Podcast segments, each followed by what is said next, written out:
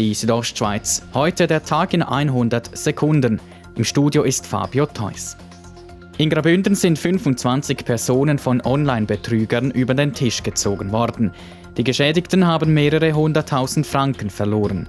Die Betrüger hätten Kopien und Fotos der Identitätskarten verlangt, sagt Roman Rüegg von der Kantonspolizei Graubünden. Mit dem wird natürlich Identitätsdiebstahl betrieben und dann ist die Gefahr eben gross, dass mit diesen Daten Konten eröffnet werden und beispielsweise Geldwäsche oder weitere illegale Geschäfte betrieben werden.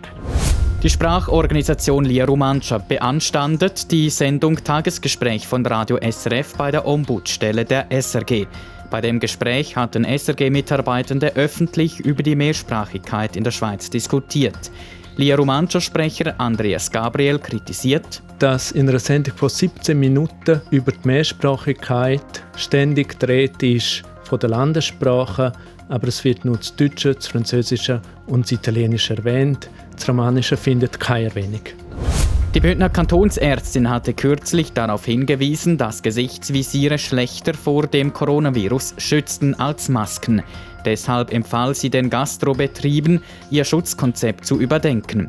Der Geschäftsführer von Gastro Graubünden, Mark Tischhauser, sagt, Es hat Rückmeldungen gegeben von Mitgliedern, die sagen, ja, jetzt sind äh, Mitarbeiter natürlich wieder verwirrt, sollen wir jetzt und, und können wir oder müssen wir nicht oder können wir wieder aufhören mit, äh, mit dem Visier. Die Gespräche zwischen der Branche und dem Bund über eine Anpassung des Schutzkonzeptes würden aber bereits stattfinden, ergänzt Tischhauser.